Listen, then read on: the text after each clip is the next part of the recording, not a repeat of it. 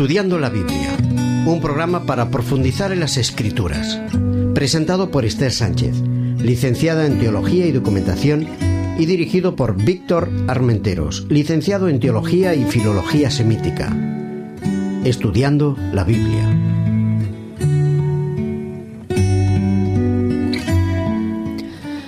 Queridos oyentes, de nuevo con todos vosotros para el estudio de nuestra serie titulada Jesús visto por Marcos. En esta ocasión vamos por el programa número 8 que lleva por título El viaje final. Nos acompaña Víctor. Hola. Hola Esther. ¿Cómo va todo? Muy bien, tenemos un programa, nos estamos acercando a la parte de, Marcos, de la sección de Marcos eh, cercana a la pasión, así que estamos en unos capítulos al menos intensos para un cristiano, ¿no? Eh, se llenan de el cuerpo de sentimientos, ¿no? Claro, muy bien, pues vamos a ver eh, desarrollado a través de la lectura los textos de hoy. Los encontramos en Marcos 11 y los versículos del 1 al 26.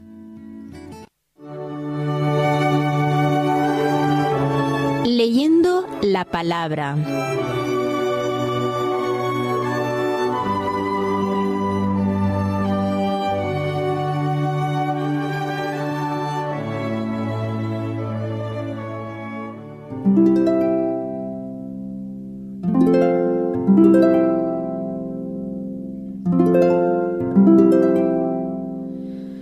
Cuando se acercaban a Jerusalén junto a Bezfagé y a Betania frente al monte de los olivos, Jesús envió a dos de sus discípulos y les dijo, Id a la aldea que está enfrente de vosotros, y al entrar en ella hallaréis un pollino atado, en el cual ningún hombre ha montado. Desatadlo y traedlo. Y si alguien os pregunta por qué hacéis esto, decid que el Señor lo necesita y que luego lo devolverá. Fueron y hallaron el pollino atado afuera de la puerta en el recodo del camino y lo desataron. Algunos de los que estaban allí les preguntaron ¿Qué hacéis desatando el pollino? Ellos entonces les dijeron, como Jesús había dicho que le dijera, y los dejaron ir. Trajeron el pollino a Jesús, echaron sobre él sus mantos y se sentó sobre él. También muchos tendían sus mantos por el camino y otros cortaban ramas de los árboles y las tendían por el camino. Los que iban delante y los que venían detrás gritaban diciendo, Osana, bendito el que viene en el nombre del Señor, bendito el reino de nuestro Padre David que viene, Osana en las alturas. Entró Jesús en Jerusalén y fue al templo.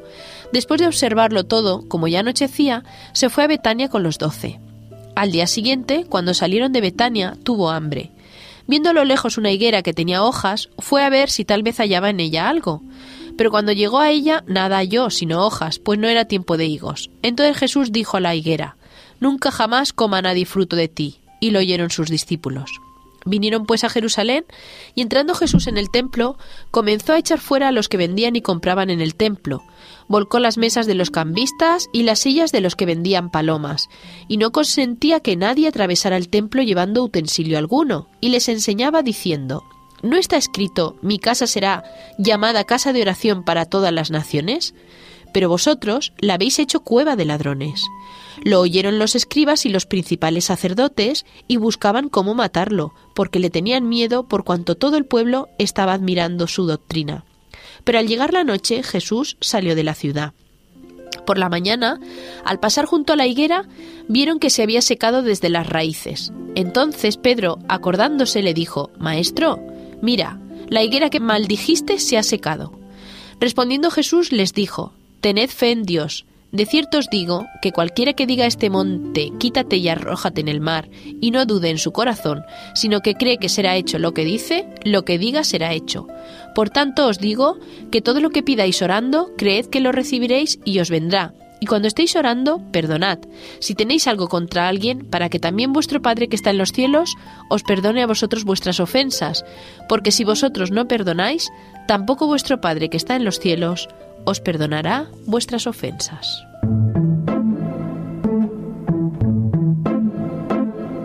El secreto de las formas.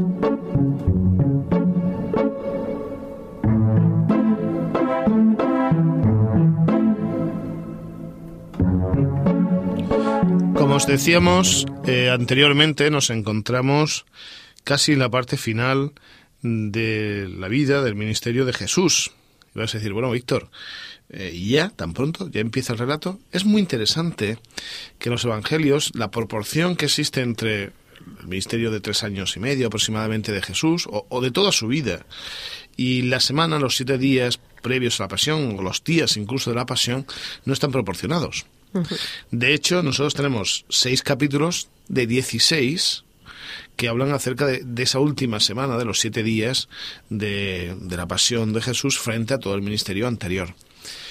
Eh, es más de, más de un tercio, lo que es una... Es, cualquiera que toca un tema se daría cuenta enseguida que está desproporcionado adrede. ¿Por qué? Pues precisamente porque nos encontramos ante el clímax, el momento más importante, el momento vital de toda, o sea, de todo momento de la vida del ministerio de Jesús y sobre todo pues las últimas horas, el último día, los últimos tres días, a los que se va a dedicar gran cantidad de material narrativo con el que nos encontramos mm, la muerte y resurrección de Jesús.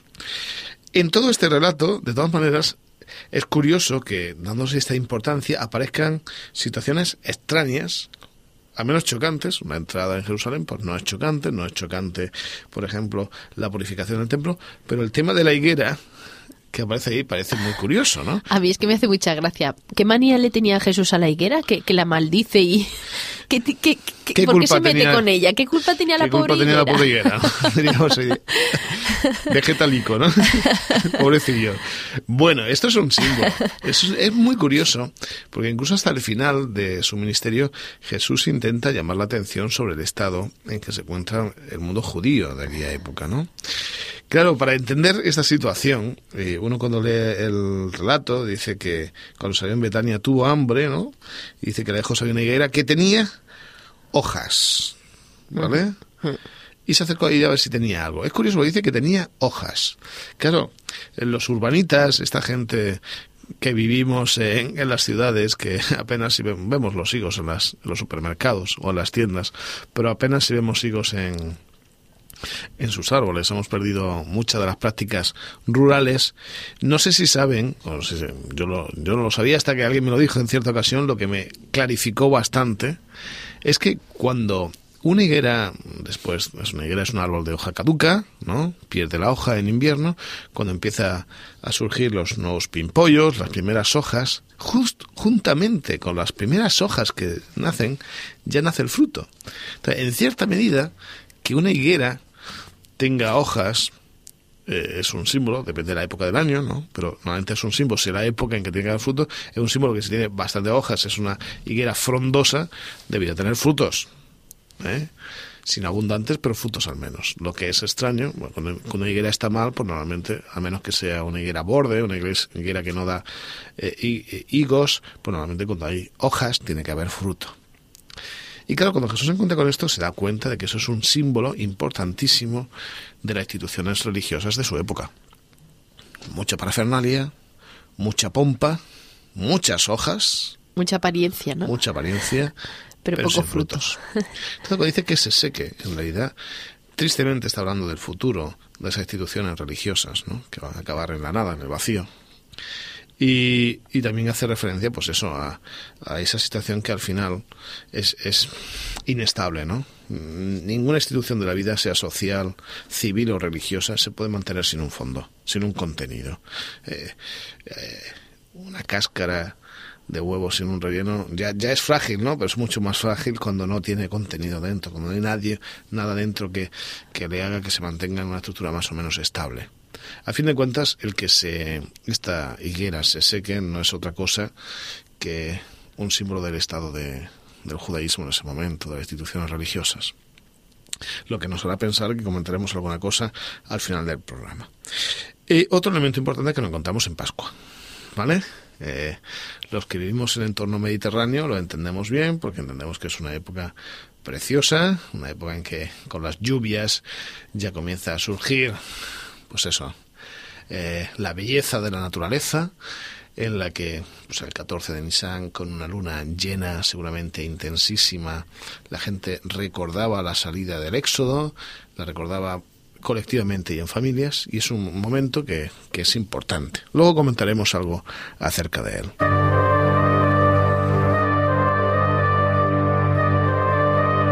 El espíritu de la letra.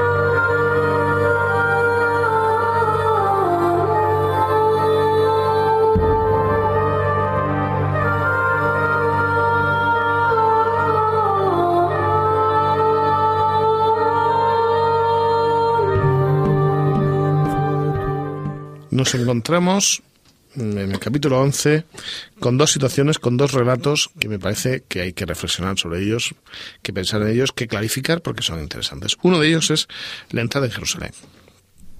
Una entrada que me parece muy llamativa, ya veréis por qué, porque de todo el relato, Marcos decide dedicar gran parte del relato a algo que aparentemente no es la entrada, pero que nos va a dar una acción importante. Y el segundo fragmento, que es a partir del versículo 15, es la purificación del templo. ¿Vale? La segunda purificación del templo. Sabéis que en la vida de Jesús se encuentran dos purificaciones, una más cercana al principio de su ministerio y otra en la última semana de su ministerio. Pero qué fuerte esto de la purificación, ¿no? Jesús tiene un poco de manía con esto y... Bueno, pues voy a empezar, ya que, te preocupa, voy a empezar con la segunda sección del capítulo 11, así del versículo 15. Sí, nosotros normalmente, y así lo ha reflejado pues muchas de las ilustraciones en la historia, de las ilustraciones en cuadros acerca de este momento, nos da una imagen un tanto violenta de Jesús en este momento. Creo que es el momento más violento, ¿no? o da la sensación de que sea más sí, violento. Por lo menos lo que refleja parece, no sé. Eh, yo te voy a llamar la atención con un detalle que no sé si tú te has fijado que aparece en otros evangelios, que a lo mejor te choca, porque nosotros siempre resaltamos la idea, aunque no aparezca tanto en Marcos, pero sí van a aparecer más en Mateo 21, que aparece en Lucas 19, que aparece en Juan 2, que también aparece las purificaciones de Jesús. Quiero llamarte la atención sobre un detalle curioso. Siempre resaltamos la idea de que tira la mesa de los cambistas, que se hace un látigo. No dice en, ningún sitio que pega a nadie, pero sí que la gente sale por pies, ¿no? Que salen asustados.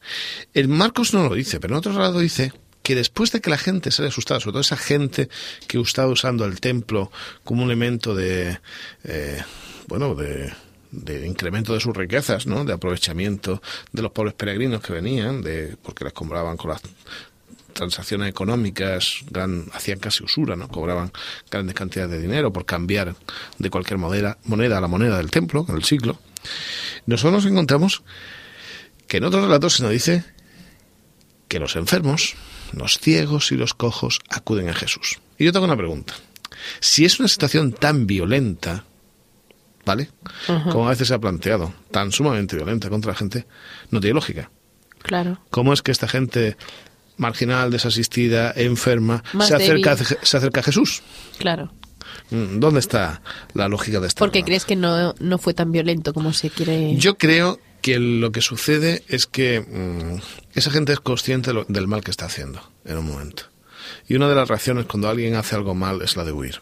Claro. Quiero decir, yo creo que se habían acostumbrado a esa situación de usura, de cambio, de, de incluir dentro del, del, entorno del atrio del templo, eh, de incluir actividades no lícitas, que habían llegado a ese proceso seguramente poco a poco, que su conciencia se había cauterizado, y cuando hay alguien que dice esto se está haciendo mal, eso produce miedo. Es como cuando uno se encuentra ante el día del juicio. Un juicio en sí no es bueno ni malo. Un juicio depende de lo que uno haya hecho, cómo se encuentra ante el juez, que se encuentra mejor o peor. Y es muy curioso, porque ante este juez, entre comillas, que es Jesús, el que está haciendo mal sale corriendo. Claro. Sin embargo, el que no ha hecho nada, está ahí, está esperando salud, dice, bueno, este que corra, este lo estaba haciendo mal, pero este, este hombre va a sanar, yo voy a su lado, quiero que me sane. Y es muy curioso que en otro relato menciona ciegos y cojos que eran dos tipos de personas que según las tradiciones de la época, tradiciones orales, no según la Biblia, pero las tradiciones orales, no podían acceder a realizar sacrificios. Fíjate, ¿eh? a la gente impedida, a la gente que no le dejaba toda estructura eclesiástica cumplir sus requisitos, imagínate, no hacer sacrificios, vivir en pecado. ¿Vale? No podían espiar sus pecados.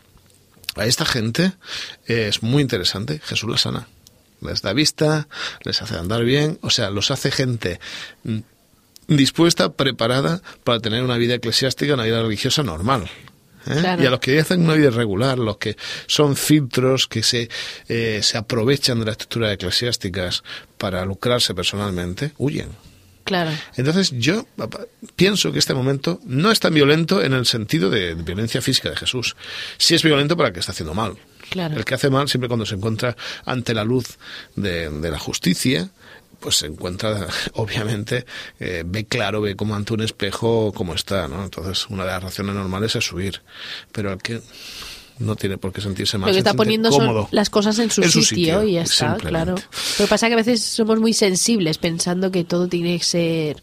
Pero poner las cosas en su sitio a veces vivimos, no está mal. Es que vivimos una época en que, mm, tristemente, hay injusticia. Claro. La injusticia de que todo el mundo haga lo que haga será de tratar bien. Quiero decir, claro, hay que no que no se me entienda mal. Claro. Tiene que haber una relación con la gente, hay que decirlo bien, pero ha de saber que, si hace algo negativo tiene consecuencias, ¿no? O sea, uno no puede impunemente vivir aprovechándose de los demás, generando situaciones de marginalidad, de desprecio y luego seguir como si nada.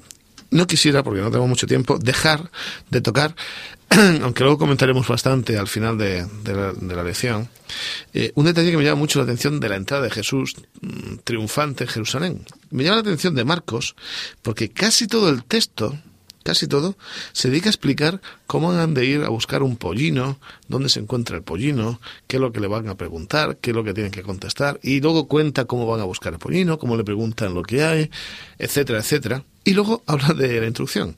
Quiero que, que, cuando leáis este texto en vuestras casas o en el trabajo, en donde sea, reflexionéis sobre por qué dedica tanto esto al pollino, porque me parece interesante. Lo dejo para el final. Quiero deciros una cosa, me llama mucho la atención esa palabra a la entrada de Jesús, que ni siquiera se traduce al griego en el original, que se deja en la lengua aramea, que me llama mucho la atención eh, la palabra que iba gritando la gente. Osana. Salva sana, o sea, sigue salvando, sigue sanando. Qué curioso que contraste con el saludo que se hacía a los emperadores romanos, a los grandes eh, señores de la guerra de la época, que era salve. O sea, que tú tengas salud, que tú estés bien, te saludo a ti que eres una persona importante. Es curioso cómo el eje nos muestra cómo es un, un tipo de líder y otro. El líder militar de la época era un líder eh, que se basaba su victoria en la muerte en la destrucción. Jesús es un líder que se basa su victoria en dar vida, en dar salud, en dar salvación. De ahí que el grito de la gente, Osana, salva, sigue salvando, es un texto, es una expresión preciosa, porque estamos ante un Dios de vida, no de, no de muerte.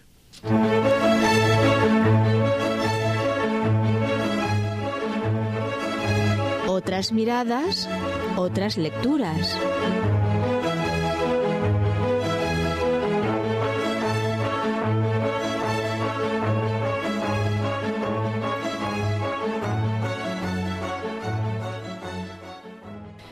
Os quiero presentar un comentario al libro de San Marcos. El título es El Evangelio según San Marcos y está escrito por Joseph Smith.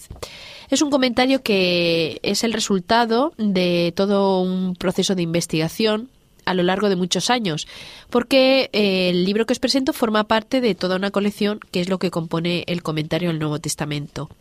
Eh, cada uno de los volúmenes que se tocan, pues habla de, de todas las partes del Nuevo Testamento y el, en concreto el que os presento es un comentario muy rico en su contenido y en su visión, porque lo que hace es darnos de una manera muy objetiva y fundamental y exhaustiva eh, el contenido del libro, explicarnos muy detalladamente y, de una manera muy minuciosa cada uno de los detalles que nos explica Marcos. Os lo aconsejo como método de estudio.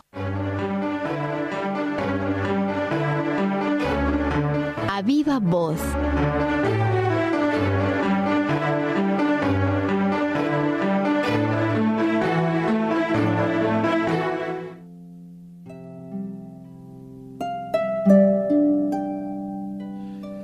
No sé cuántas veces os habéis dado cuenta de esa desproporción en el relato de la entrada de Jesús en Jerusalén que aparece en el relato de Marcos. A mí me parece sorprendente y por el otro lado interesantísima. Hay gran parte del relato que habla de cómo a dos de sus discípulos los, manda Jesús a por un pollino y lo que sucede. Me gustaría leerlo brevemente para que podáis disfrutar de algo que parece completamente secundario, pero que nos va a dar la clave de cómo se comportaba Jesús con la sociedad de su época y cómo debiéramos comportarnos nosotros. Dice, id a la aldea que está enfrente de vosotros y al entrar en ella hallaréis un pollino que está atado, en el cual ningún hombre ha montado desatadlo y traerlo. Y si alguien os pregunta, ¿por qué hacéis eso? Decid que el Señor lo necesita y que luego se lo devolverá. Fueron y hallaron el pollino atado afuera de la puerta, en el recodo del camino, y lo desataron. Y algunos de los que allí estaban les preguntaron, ¿qué hacéis desatando el pollino?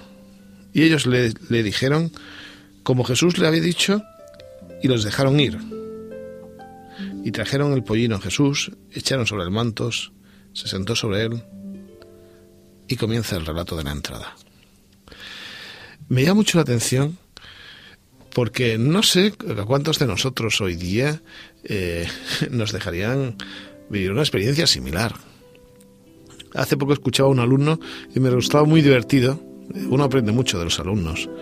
Estaba teniendo una disertación y él decía, imaginaos, hablando de este texto, que nos vamos al concesionario de la SEAT o de la Renault o de la Citroën o de la Ford y cuando entramos decimos, eh, que vengo por tal SEAT. Y la gente dice, bueno, ¿y eso? No, no, es que mi jefe me ha dicho que venga por él, que luego te lo trae. En la cultura en la que nosotros vivimos, en España al menos, desde luego muchos responsables de concesionarios no dejarían el coche. ¿Por qué lo dejarían? Porque conocen al jefe. Porque saben que es una persona fiable. Es una persona de confianza. Y me parece que este elemento que parece accesorio y secundario es la base de la relación que tenían muchas de las personas con Jesús. Cuando se enteran de que quien pide el pollino es el maestro de estos dos discípulos, se lo dejan. ¿Por qué? Porque conocían a Jesús. Porque sabían que era una persona de fiar, en quien se podía uno Mm, quedar tranquilo cuando le prestaba algo o le hacía algún tipo de, bueno, pues de, préstamo de, de cualquier cosa, dinero, de lo que fuese. Y esto me hace a mí pensar, porque podríamos hablar mucho acerca de la purificación, de cómo hemos de hacer iglesias más santas, podemos hablar mucho de cómo entra en el templo, de ese momento glorioso. Pero creo que la base de todo eso, fijaos, de esas religiosidades más espectaculares, de esos momentos climáticos de nuestra vida espiritual, está el ser buena gente. Gente normal en la que se pueda confiar. Gente de fe que la gente de nuestro alrededor sepa que bueno, que somos buenas personas, que tenemos buena relación, que se pueden fiar de nosotros, que nos pueden prestar el pollino que sabemos saben que nos lo se les va a devolver y se les va a devolver bien. Esa confianza, ese concepto de confianza, ¿sabéis cómo se decía en el original? Fe. La fe no solamente es un conjunto de teorías, de creencias.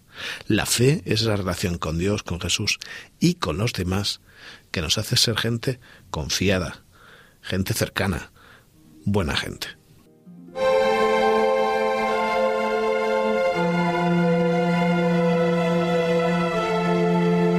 De todo corazón.